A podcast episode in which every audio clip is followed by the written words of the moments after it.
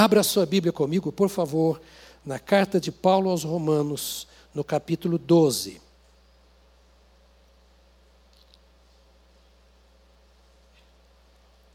Não é a primeira, nem a segunda, nem a terceira vez que eu falo neste texto.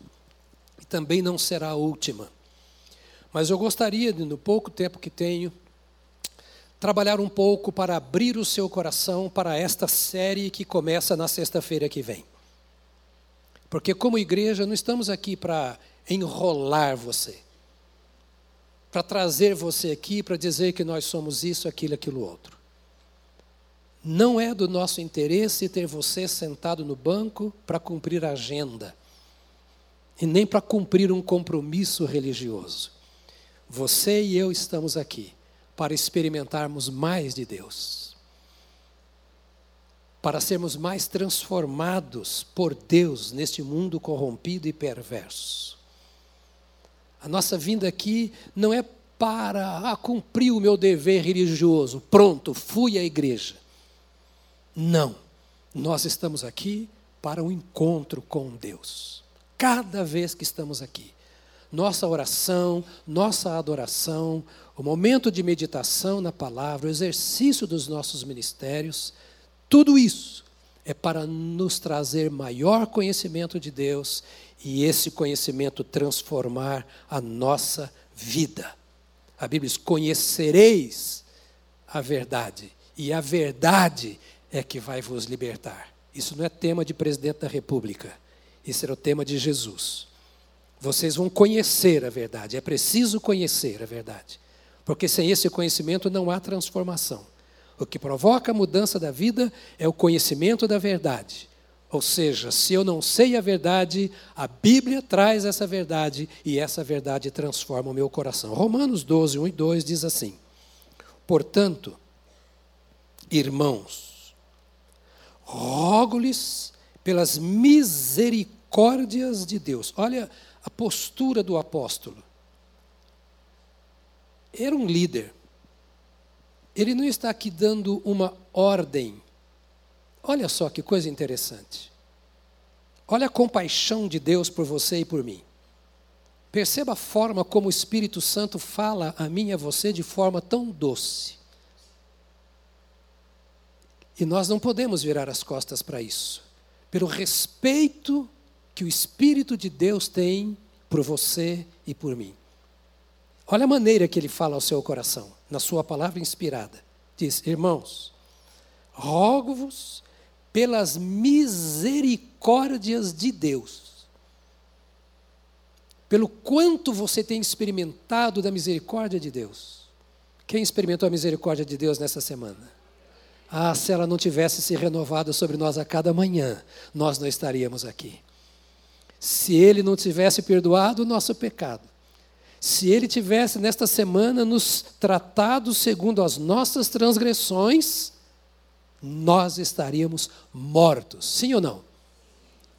Pelas misericórdias de Deus. Não deixe de considerar a misericórdia que Deus tem por você. Ele não está apontando o dedo para você te acusando. Mas ele não ignora o seu erro, o meu erro, o nosso pecado. Ele não é aquele pai que faz vistas grossas aos nossos erros, ah, deixa, a vida é assim mesmo. Não. Ele só não nos fulmina porque ele tem misericórdia de nós. Deus é bom. Deus é bom.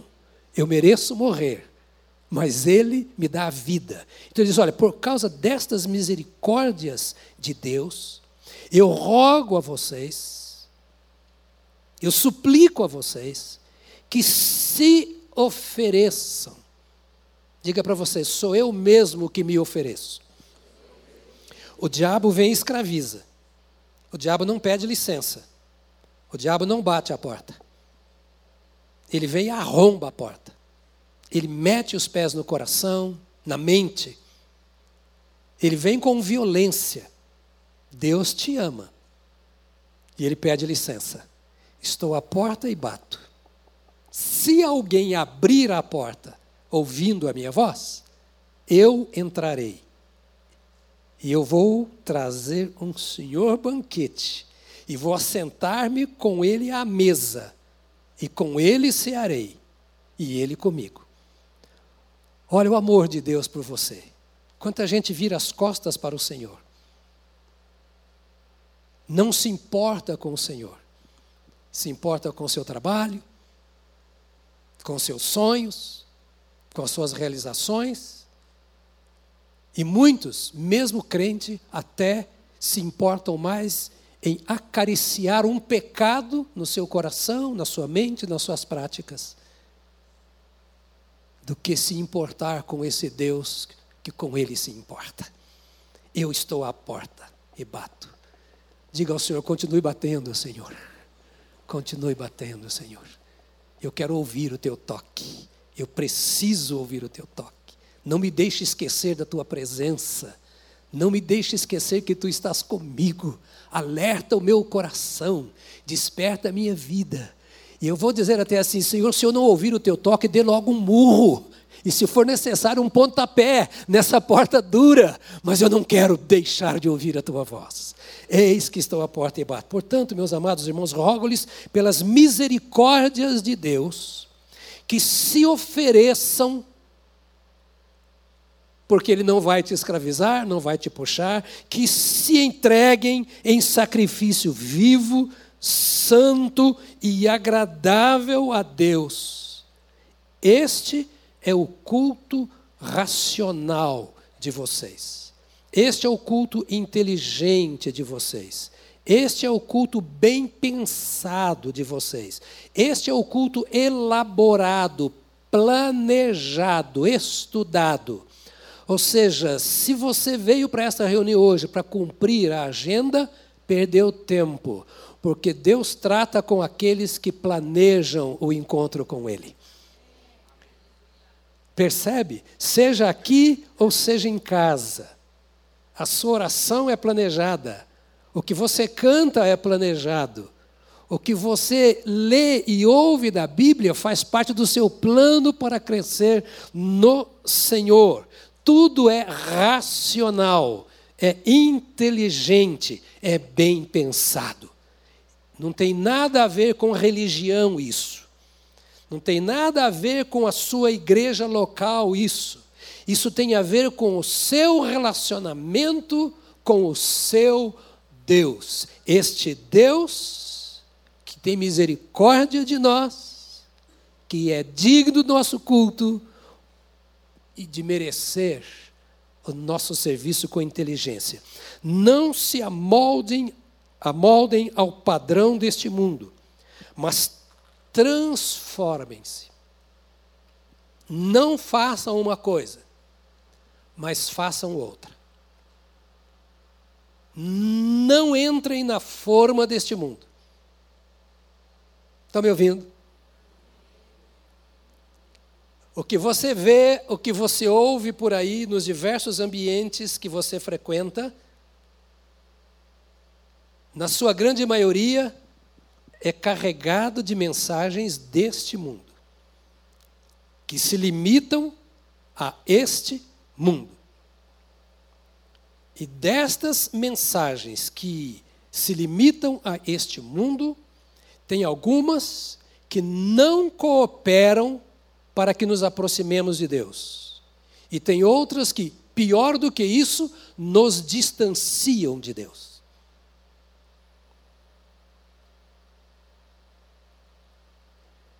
O que eu quero é estar mais perto de Deus ou mais longe de Deus? Então, todas as coisas deste mundo com as quais eu me envolvo precisam cooperar para o meu relacionamento com Deus. O trabalho que eu faço precisa cooperar para o meu relacionamento com Deus. Porque eu não posso pensar que trabalho é trabalho e religião é religião. Que família é família e religião é religião.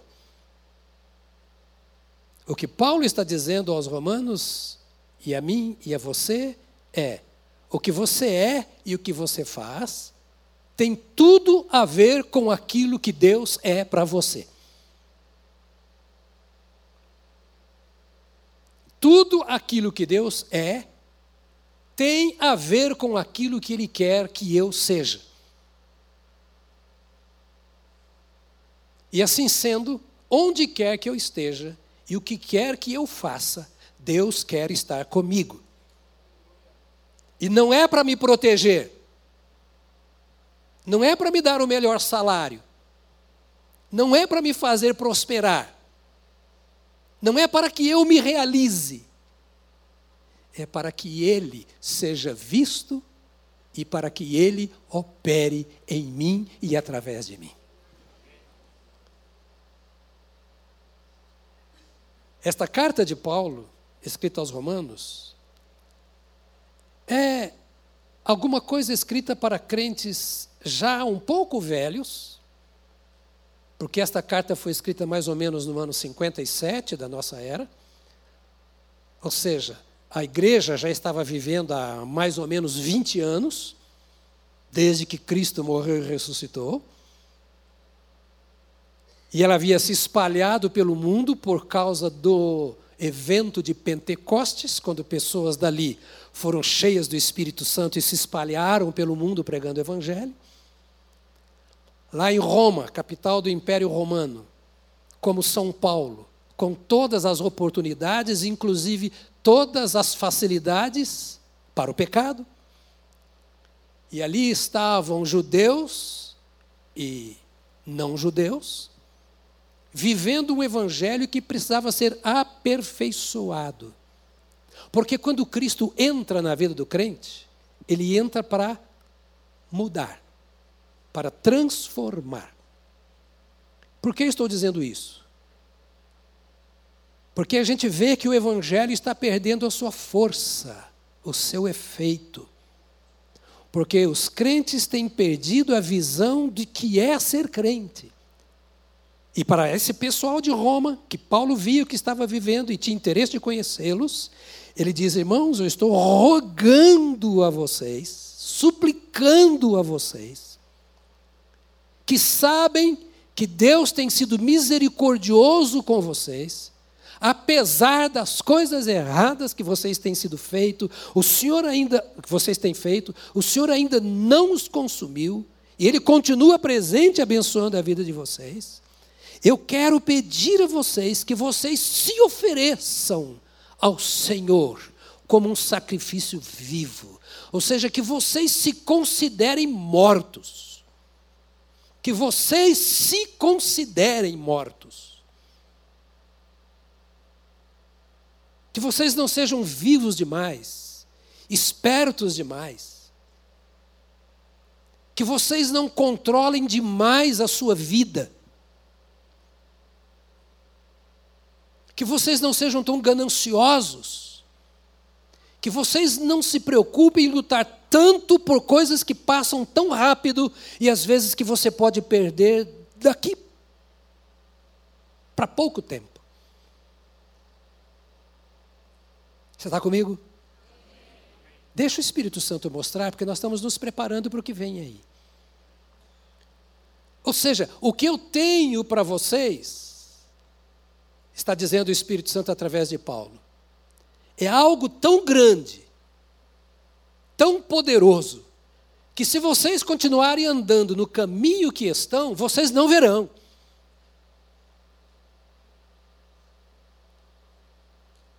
E dentre vocês, aqueles que conservarem o coração duro, verão, mas não crerão. como foi no dia de Pentecostes. Enquanto uns estavam cheios do Espírito Santo, falando em línguas, em mistérios, e outros estavam sedentos por receber aquilo que estavam vendo, havia outros que estavam criticando e perseguindo.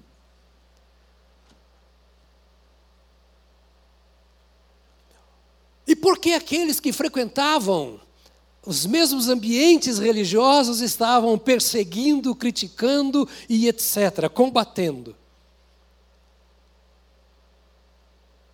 Porque ainda não havia entregue a si mesmo de forma completa ao Senhor.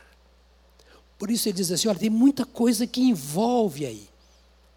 Então eu quero que vocês ofereçam a si mesmos como um sacrifício vivo. Alguém disse, eu não me lembro quem, que o problema do sacrifício vivo é que de vez em quando ele quer sair da chapa. Ele é colocado no altar. Quando o fogo começa a queimar e começa a exigir a morte, ele fala: Não, isso eu quero sair. Eu quero viver a minha vida. Então Paulo diz assim: eu, eu, estou suplicando, ouça a voz do Espírito. Eu não estou trazendo aqui uma bandeira de Pentecoste para vocês. Eu não estou dizendo que vai acontecer isso, aquilo, aquilo amanhã. Eu estou dizendo, você está pronto para que o Espírito de Deus encha a sua vida. Você tem fome de Deus. Você quer fazer deste seu templo realmente um lugar de sacrifício desse seu corpo, um lugar onde o Espírito de Deus possa queimar, possa arder de dentro para fora e queimar o que não presta e destruir o que tem que ser destruído e avivar, instruir, iluminar aquilo que ele quer fazer. É preciso entender que haverá dor, que haverá quebra de vínculos, que terá que dizer não a algumas coisas e o pior é que isso vai doer, porque você está vivo. Deus não vai te matar para te salvar. Ele vai te salvar primeiro, para depois te levar. Mas para ele operar tudo isso, existe um tipo de morte que precisa acontecer na sua vida. Então entreguem os vossos corpos em sacrifício vivo, santo e agradável a Deus porque quando, ou melhor, enquanto você não entregar o seu corpo a Deus, você não está oferecendo a Deus o culto que Ele quer. Amém ou não amém? E o diabo sabe disso. E a carne, que é esse dedinho do capeta que fica lá dentro da gente perturbando o tempo todo, ela também sabe disso. Por isso que a Bíblia diz para não andar na carne.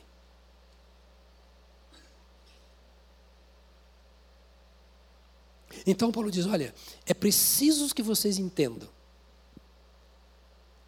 que a vida com Deus começa com um parto, com uma dor. E que você entrou num mundo desconhecido. E ele é tão estranho que, como um recém-nascido, você chora. Você chora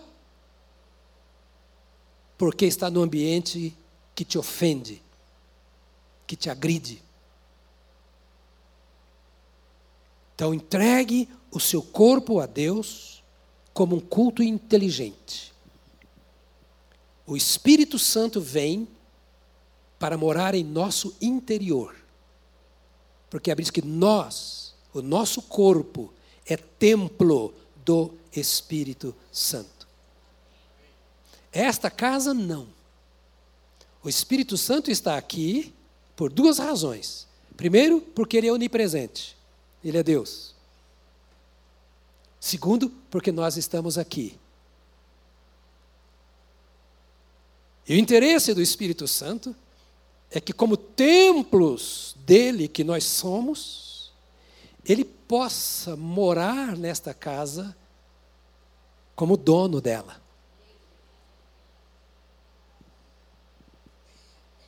Ele não quer passar. Nessa viagem, nós usamos a Airbnb. Legal, chegava, estava tudo prontinho.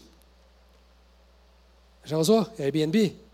É assim? Você chega lá, Está tudo prontinho, tudo limpinho, arrumadinho. Você faz a bagunça, aquela coisa toda, arruma, tenta manter a coisa, mas depois você vai embora. Você não é um Airbnb do Espírito Santo. Você é a casa do Espírito Santo. Você é a morada do Espírito Santo. Ele não pagou, Jesus não pagou Airbnb ele pagou uma morada para morar em meu interior, para viver em minha mente. o presente que o Senhor me dá. Ele me deu este templo, ele me deu esta casa, porque foi ele que me fez nascer, é ele que me mantém vivo, e diz: Eu dou essa casa, mas ela não é sua. Eu fiz essa casa para mim. Se você desviar do propósito para o qual eu te fiz nascer, aí você é responsável pela ruína da sua casa. Ela vai ficando velha, feia, inabitável, mal cheirosa, e o Espírito Santo não vai habitar. Estou usando uma linguagem para criança, não é isso? É a linguagem do pai assentado à cabeceira da mesa numa conversa com seus filhos amados. Para dizer, abre o seu coração. Deus te ama tanto que te deu esse templo, este corpo. Não sei se você é desta igreja, de outra ou qualquer outra. Se você que está me ouvindo em casa está ou não numa igreja. Eu estou tratando do que Deus fez de você, uma preciosidade. Te fez nascer para ser morada dele. Agora eu quero essa casa para mim. Entregue essa casa para mim. Me entregue a sua mente, me entregue o seu coração. Eu quero trabalhar aí. Eu quero cantar aí. Eu quero trazer a beleza desta minha vida aí. Não se amoldem ao padrão deste mundo. Tem o lado positivo. Essa casa é minha. Então não abra a porta desta casa para o mundo. A janela dessa casa para o mundo. Não permita que haja fresta alguma para que qualquer sombra das trevas entre nesta casa. Não vos amoldem, ou não se amoldem ao padrão deste mundo, mas transformem-se. Não se amoldem aos padrões deste mundo, mas transformem-se. Nesta semana nós estamos orando e jejuando e vamos fazer nesse próximo final de semana todo para que haja uma mudança em nossa vida. Eu quero mais do Senhor, você quer? Nós queremos que os irmãos sejam batizados no Espírito Santo.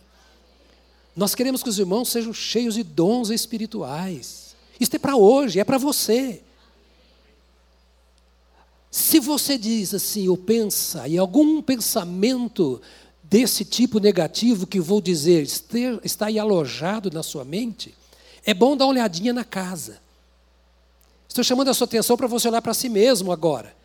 Dizer assim, algo, desculpe-me, alguma impureza aqui dentro.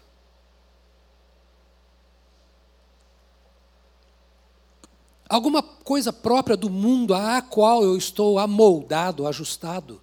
Tomei o molde desta coisa. A minha linguagem é a linguagem do mundo. A minha maneira de pensar é a mesma do mundo. Eu cultuo a Deus, embora na minha religião, diferente da dos outros, mas eu cultuo a Deus do mesmo jeito que os outros cultuam. Que vão para o templo para cultuar e para um salão qualquer para bagunçar, para um trabalho para mentir, roubar, enganar. Paulo escreve para uma igreja e diz assim: irmãos, eu quero que vocês entendam que, embora estejam em Roma, no meio de toda essa bagunça, vocês são, na linguagem de Pedro, uma raça eleita, um sacerdócio real, um povo que pertence a Deus. O Espírito Santo quer que o mundo veja que você é de Deus. E me permita, com todo respeito, mas o mundo está cansado dos crentes. O mundo não quer ver crente mais.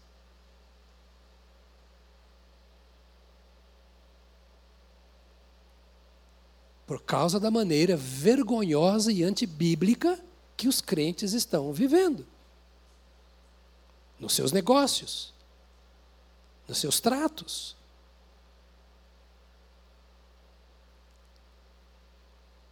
Porque é mais fácil vivermos de acordo com os moldes do mundo se estamos vazios do Espírito de Deus. O remédio para a nossa vida é o enchimento do Espírito Santo. A Bíblia diz: recebereis poder ao descer sobre vós o Espírito Santo. Significa, as outras coisas não chamarão tanto a vossa atenção e não terão poder sobre a vossa vida se vocês receberem o poder de Deus, porque não há poder maior do que o de Deus.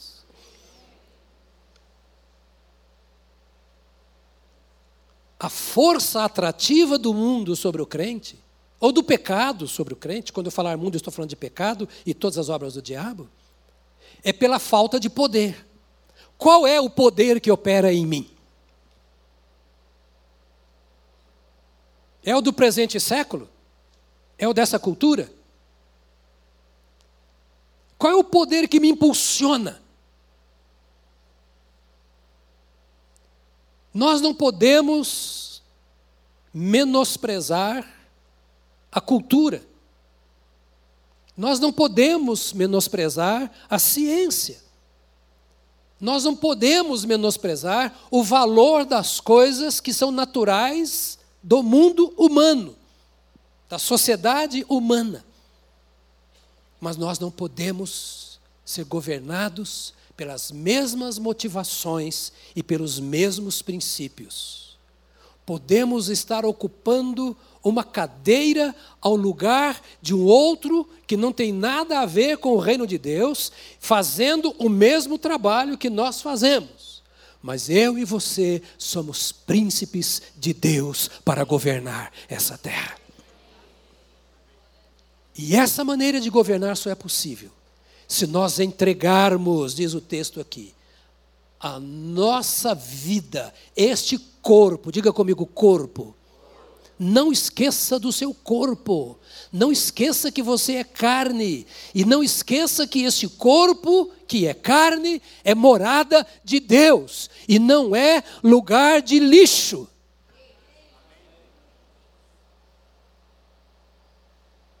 Não se amoldem aos padrões deste mundo, mas transformem-se pela renovação da vossa mente. Vocês que são mestres em português, parece que aqui está na voz reflexiva. Transformem-se. Trabalhe de tal forma que você seja transformado. Por que estou dizendo isso? Porque muitas vezes nós pregamos, deixa Deus transformar a sua vida. Mas nós não queremos deixar Deus transformar a nossa vida. Porque existem algumas coisas que nós precisamos fazer para que Deus transforme a nossa vida. E uma delas é transformar a nossa forma de pensar. Se nós pensamos segundo o mundo, Deus não pode fazer mais nada, porque o mundo é o nosso mestre. Se meu casamento é conforme o mundo, os meus relacionamentos interpessoais conforme o mundo, a, a minha vida intelectual tem como princípio básico aquilo que o mundo intelectual diz, se eu priorizo quando o mundo intelectual contraria ou contradiz a palavra de Deus, eu dou o direito à verdade, àquilo que o mundo diz, negando o que a Bíblia diz. É impossível o Senhor governar a minha mente. E a igreja é composta de membros, de salvos, que estão lá neste mundo como você. E por isso, uma reunião como essa que nós vamos ter durante esses dias para que o Espírito Santo encha o seu coração, a fim de que todas as motivações erradas sejam iluminadas pelo Espírito de Deus e você tome a decisão de deixar. O papel do Espírito Santo é apenas mostrar onde está o meu erro.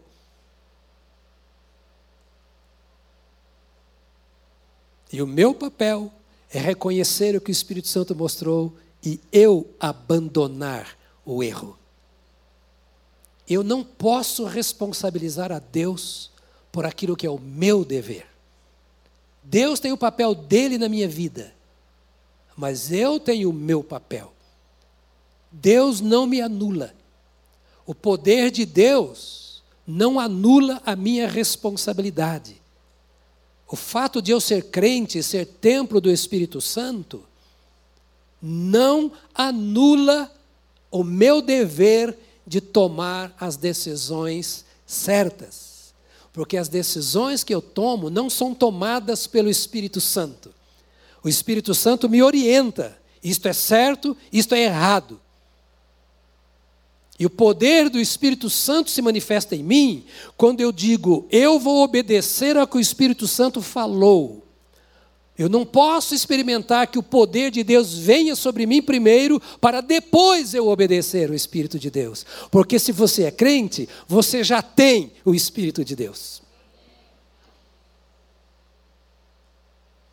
Então agora você vai dizer, Espírito Santo, eu tenho o Senhor, mas eu quero que o Senhor me domine.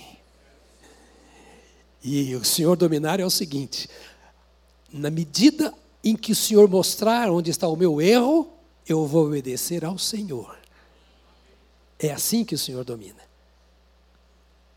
Percebe? Ele é o comandante. Na vida militar, é assim: o comandante fala, o subalterno obedece. O Espírito Santo é o nosso comandante. Ele fala e nós obedecemos. Às vezes não sabemos por que e nem com que propósito, para onde Ele está nos levando no que diz. Mas nós sabemos que é Ele quem está dizendo. E repito, não existe crente que não tenha o Espírito Santo. Ou tem o Espírito de Deus, ou não é crente. O crente é templo do Espírito Santo. Não se amoldem ao padrão deste mundo mas transformem-se pela renovação da vossa mente. Parênteses para dizer que eu não entrei no esboço, eu estou comentando poucos versículos e nem vou entrar no esboço, tá? Estou só comentando os dois versículos que nós estamos lendo aqui por enquanto. Não vai dar tempo. Mas estou jogando assim umas pitadinhas, umas pepitas, para vocês se enriquecendo e desenvolver o texto depois. Tá bom, amado? Não se amolde aos padrões desse mundo, mas porque não tem jeito de você não se amoldar ao padrão do mundo sem passar por uma mudança. Então você já sabe qual é o padrão do mundo? Quem sabe qual é o padrão do mundo?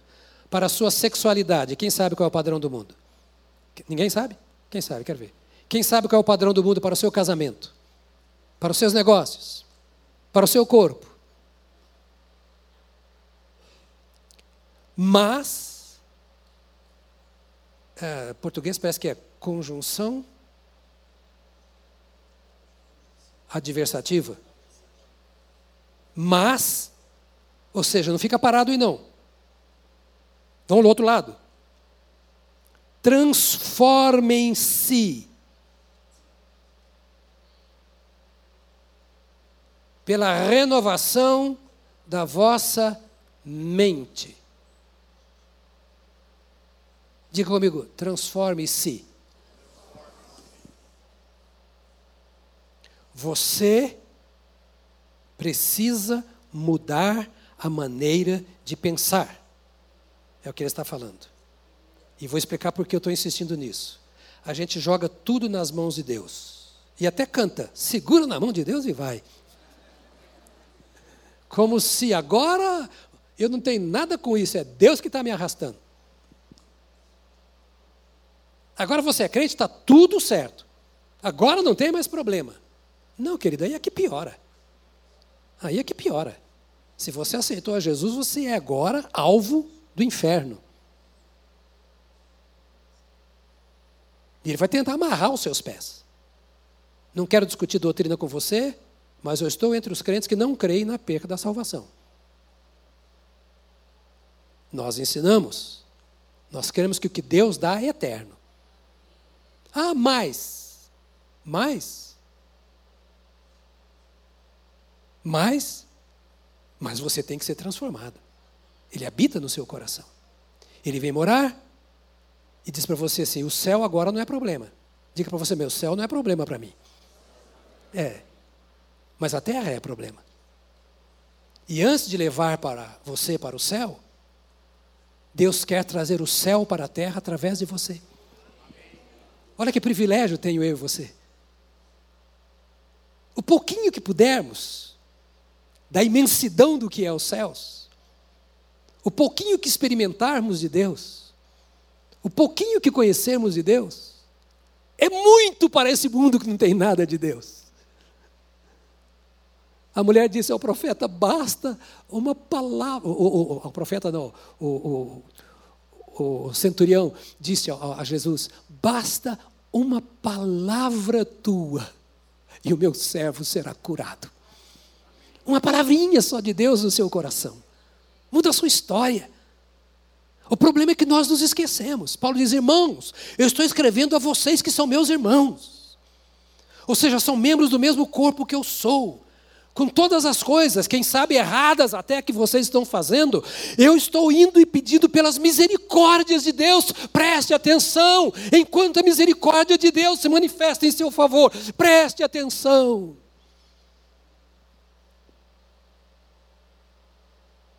Tem o objetivo de ver a sua vida mudada a cada dia, transformem-se.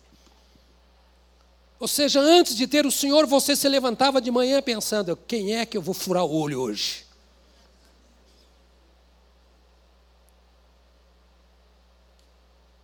Eu vou usar uma expressão pesada e pode ser, ser baixa. Mas eu quero que você entenda o que eu vou dizer, porque é assim que o mundo diz. Eu vou pegar aquele cara, eu vou pegar aquela mulher hoje. A hoje eu vou ceder em determinada área da minha vida. Isso cabe a você e a mim decidir. Às vezes jogamos muita coisa para Deus, como se Deus fosse responsável por causar algumas mudanças que cabem a nós. Aqui ele está dizendo: vocês devem se transformar. Então eu tenho poder para mudar a minha vida, pastor? Tem! Sozinho não. Porque Paulo está falando para irmãos que já tinham a mente de Cristo. Então, dizendo: olha, você tem a mente que te ensina a fazer o que é certo. Você tem o seu raciocínio corrigido. E Deus, que fez de você templo do Espírito Santo, está trabalhando a sua vida, quem sabe reconstruindo áreas detonadas embelezando este templo, para que este templo convide o mundo, vem, entra nesse estilo de vida que eu estou vivendo, porque vale a pena. Para que o mundo olhe para você e diga: vale a pena, olha que casa bonita, que rosto limpo, suave, porque o mundo tem uma face pesada, opressa, nervosa, e de repente ele diz: transformem-se. Trabalhe o seu coração. Há um espaço seu para a transformação da sua vida que Deus não pode mexer. Que é você que tem que dizer: Senhor, está certo o que eu estou fazendo? E a Bíblia diz: está certo. Você fala: então eu vou continuar. A Bíblia diz: não está certo. Então eu não vou continuar, mas eu não consigo. Ah, Senhor, então agora eu vou me colocar aos teus pés, porque eu quero ser transformado e eu vou deixar a tua palavra ir entrando na minha mente. Por quê? Transformem-se pela renovação da vossa mente. Não é você mudar de igreja em igreja.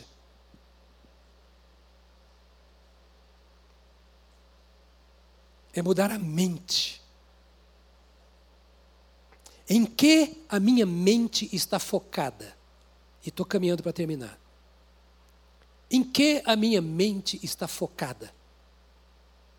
Estamos propondo, no final de semana, em que nós vamos buscar, buscar, buscar, buscar, buscar.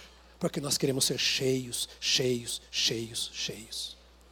Por que estamos dando esta oportunidade? Porque entendemos que na sua correria, muitas vezes você não para para se encher do Espírito Santo. E o que vamos fazer aqui é apenas um tempo juntos, para aprendermos como buscar o Espírito de Deus, o domínio do Espírito de Deus em nossa vida. Porque já somos salvos e nós queremos que o nosso Salvador controle a nossa vida. Porque somos salvos, estamos num mundo carregado de opressões, de pecados, de coisas que chamam a nossa atenção, de ofertas, e nós sabemos daquilo que nós precisamos para vencer e que nós não temos, então nós queremos passar um tempo juntos para sermos cheios daquilo que de fato nos capacita a vencer este mundo vil e perverso. Transformai-vos ou transformem-se pela renovação da vossa maneira de pensar. O que mais ocupa o meu pensamento durante a semana? Irmãos, é muito difícil ser cheio do Espírito se a minha cabeça é cheia de negócios. Qual espaço que o Espírito Santo tem na minha mente durante as minhas negociações? O meu tempo de trabalho. Enchei-vos. Ou seja, não se satisfaçam com um pouco só do Espírito de Deus, porque você tem muita luta pela frente. Você tem muito problema, você tem muito ataque. E um pouco só não basta, você precisa de muito poder. Não estamos falando de salvação, estamos falando para salvos. Estamos falando para salvos que têm dificuldade para vencer problemas, obstáculos, pecados. Estamos falando para salvos que têm dificuldade de andar em comunhão com Deus durante o dia e de negociar e fazer o seu dia a dia tendo comunhão com Deus. Que às vezes, por causa da sua profissão, ou por causa da sua vida em família, ou por causa do seu namoro, ou por causa do seu casamento, da sua vida, enfim, você tem que dizer: Espírito Santo, me dá licença um pouquinho aqui, porque o senhor não pode participar disso. O senhor é muito santo. O senhor é tão santo que eu tenho vergonha de beber, de falar, de comer, de fazer o que eu tenho que fazer, comer, beber, conversar, se o Senhor estiver comigo. Mas nós temos um problema agora. Quem é crente aqui? Levanta a mão, mas levanta mesmo assim, quem já tem Jesus. Ok. Você recebeu agora, como crente, você tem um problemão na vida. Você veio para Jesus para resolver problemas, você arrumou um problema maior. Porque o Espírito Santo não te larga. Hora nenhuma. Hora nenhuma. Ah, pastor, mas é por que eu estou tão triste? Será que você entristeceu o Espírito Santo de Deus? E é essa tristeza do Espírito que faz de você uma pessoa triste? E quando é que eu entristeço o Espírito Santo de Deus? É quando eu sei o que Deus quer de mim e eu faço o contrário. Aí o Espírito de Deus pss, murcha.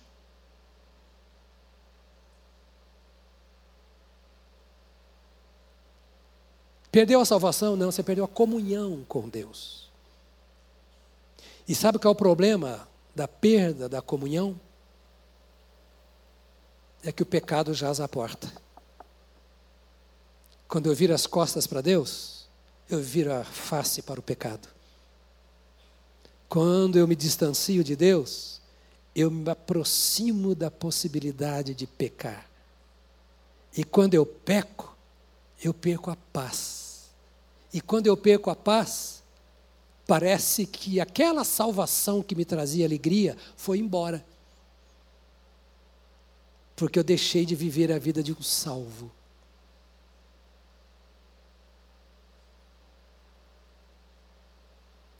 Solange e eu somos casados há 47 anos. Faz tempo, né? Eu não sei se você sabe, mas nós já brigou muitas vezes. E toda vez que eu brigo com o meu cônjuge,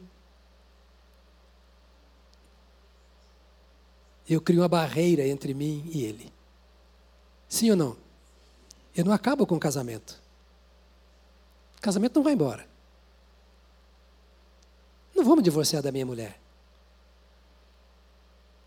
Mas o relacionamento fica frio. Dorme de costa virado um para o outro. Quem já, já fez. Não, não levanta a mão.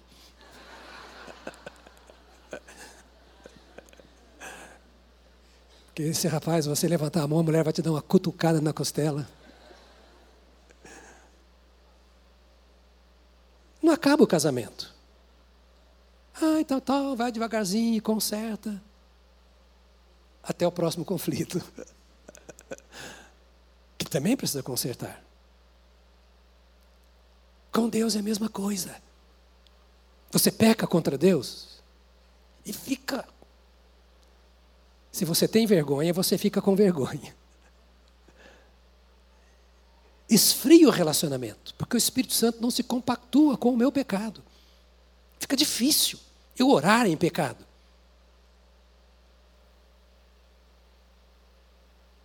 A não ser que a minha oração seja aquela que eu tenho que fazer quando quebro o meu relacionamento com a esposa.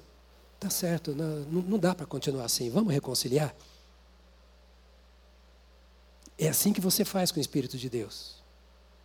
Mas andar com o Espírito de Deus e tendo o pecado como Senhor da vida, é impossível. Se o pecado, a prática do pecado, governa a minha vida, é porque eu não sou crente. Porque só crente tem o Espírito Santo de Deus em seu interior. Porque é pela fé. Por isso, Paulo olha para a igreja de Roma, e eu vou terminar aqui, na pré-conclusão da possível introdução. As professoras de homilética morrem comigo, mas não tem problema. O que me importa é comunicar, ainda que seja aos poucos, para dizer a você que você precisa tomar uma decisão. Isso está em Apocalipse. Ou você é crente, ou você não é crente. Ou você é quente, ou você é frio. Porque Deus não trata com morno. E Deus está te dando uma oportunidade tremenda. E devem vir para cá não só aqueles que precisam muito de uma renovação espiritual, mas todos aqueles que também estão tão cheios do Espírito Santo que podem ser vasos nas mãos de Deus em favor daqueles que precisam muito. Eu vou me colocar aqui entre os que precisam muito. Porque eu quero buscar do Espírito de Deus, porque eu quero ter mais do Senhor na minha vida. Nesse mundo corrompido e perverso no qual nós vivemos, nós nunca viveremos felizes como crentes. E nunca seremos plenamente satisfeitos se controlarmos a nossa própria vida. Mas à medida em que nós nos abandonarmos nas mãos de Deus, é que Paulo está dizendo a essa igreja. Na medida em que nós fizermos o nosso corpo esta, esta, esta morada do Espírito Santo, e que dermos a Ele a liberdade de dirigir os nossos passos, nós seremos mais felizes, porque Ele agirá mais em nós e, consequentemente, através de nós. Há um convite para mim e para você nesta manhã. Eu quero te convidar a se colocar de pé. Nós vamos orar. E eu vou pedir a você que não saia, porque nós vamos cantar após a oração. Pedir para os irmãos da música que subam até aqui, eles assistem, eles participam do culto lá embaixo enquanto descansam. Porque tem que orar por esse pessoal, tá, irmãos? Eles estão aqui desde sete horas da manhã, voluntários, né? Se preparando para adorar a Deus, cansam, que já tiveram culto das oito e voltam para lá. E alguns ainda vão estar em outro culto hoje. Então, orar por eles. Mas agora, é, eu queria fazer algumas coisas. Primeiro, você recebe em seu coração a palavra desta manhã? Eu queria que você levasse como a palavra do amor de Deus por você uma oportunidade de Deus para você. Porque às vezes, ou talvez, o inimigo esteja lançando tanto lixo na sua mente, e me permita, por causa daqueles pecados que você frequentemente comete, dos quais você não consegue se livrar. E o diabo fica, tá crente nada, você. Lembra que ele é o nosso acusador. Aí fica, você não é a esposa que tinha que ser. Marido crente, você não é coisa nenhuma, olha aí. Você é um filho rebelde. Você é crente, que, que crente que você é? Não, hoje eu queria chamar a sua atenção para um fato. Eu não quero facilitar a vida para você, não, porque Deus não facilita a vida para ninguém. Eu queria que você reconhecesse quem você é e não como você está. Quem você é é mais importante do que como você está. Eu já pesei 74 quilos. Hoje eu peso 60. Eu estou tentando engordar, mas ninguém me faz engordar. Nem nutricionista, minha filha é nutricionista. Não tem nada que me faz engordar. Agora, eu não posso pecar para engordar. Porque eu sei que eu tenho limitações na minha saúde. Aquelas coisas que eu mais gosto que engorda, doce, por exemplo, eu não posso. O que, que você sente? Que falta você sente? Independentemente do quanto eu peso, ou do quanto eu meço, eu sou o mesmo. Independentemente daquilo que você pensa a seu respeito, daquilo que você faz, se você entregou a sua vida a Cristo, você é salvo. E ninguém vai tirar a sua salvação.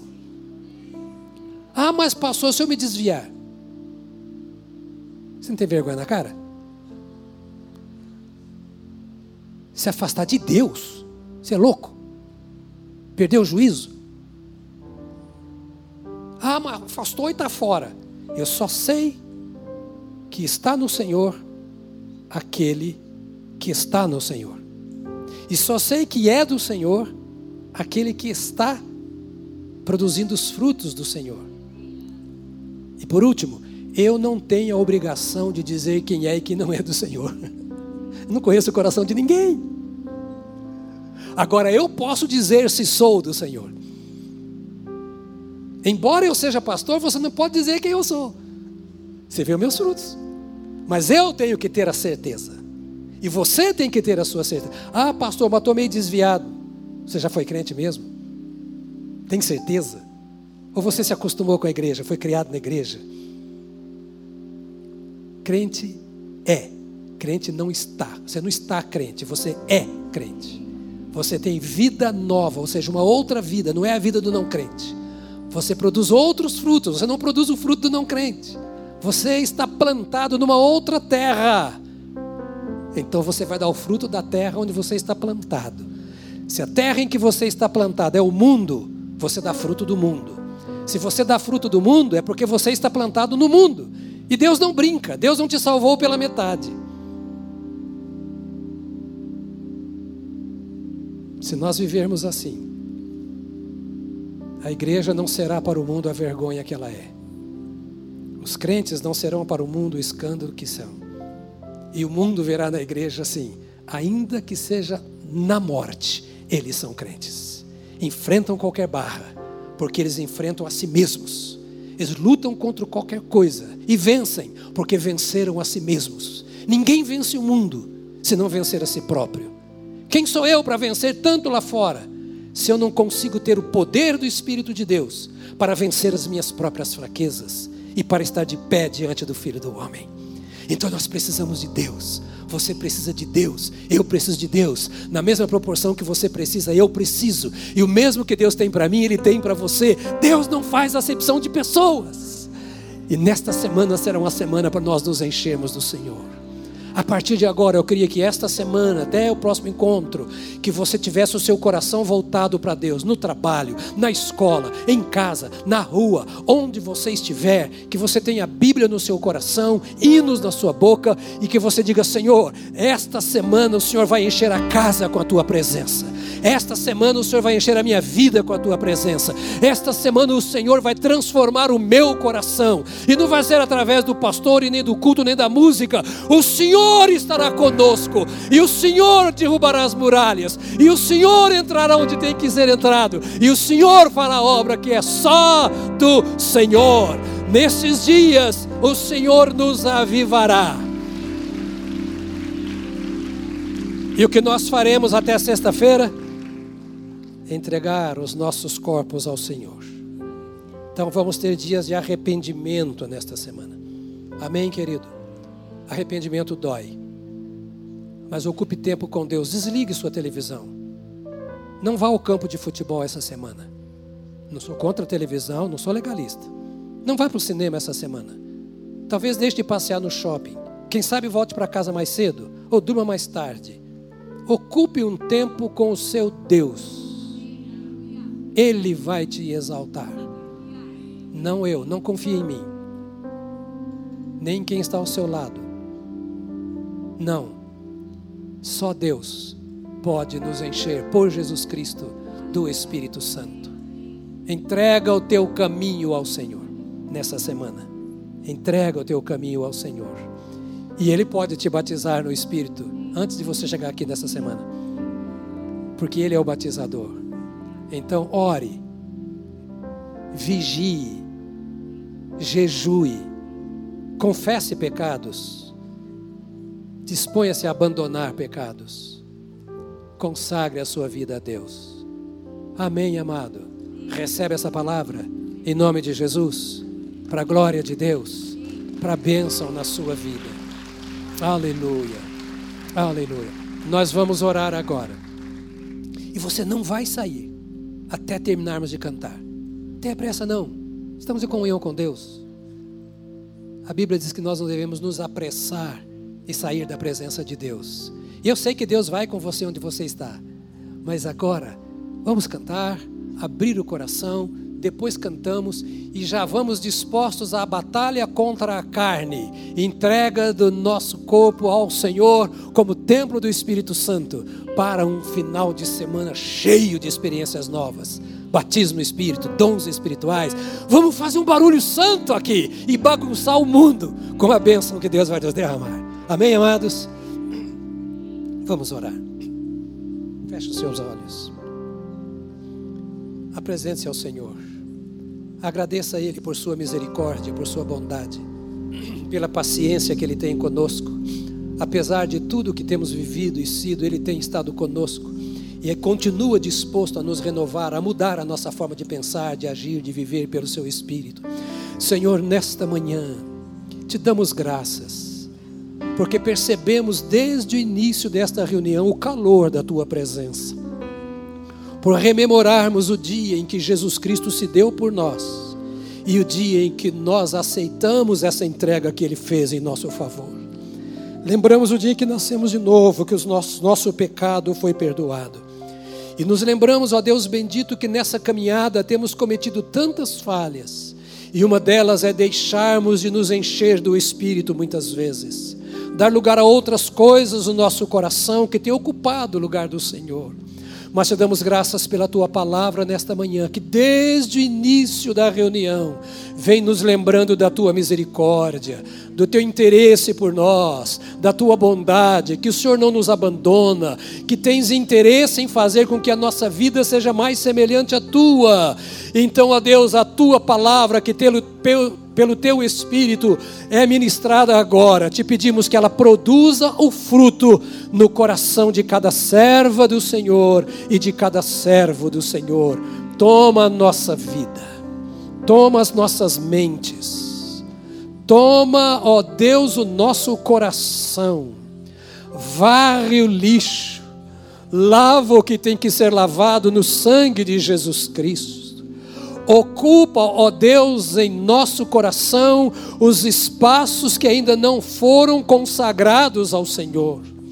Ocupa na mente dos teus filhos aquilo, ó Deus bendito, o lugar que aquilo que não é teu está ocupando. Nesta semana, ó Espírito Santo, desperta os teus filhos da fome, de oração, de ministração da tua palavra, de comunhão com o Senhor. Traz um avivamento poderoso a esta igreja, especialmente nesses dias.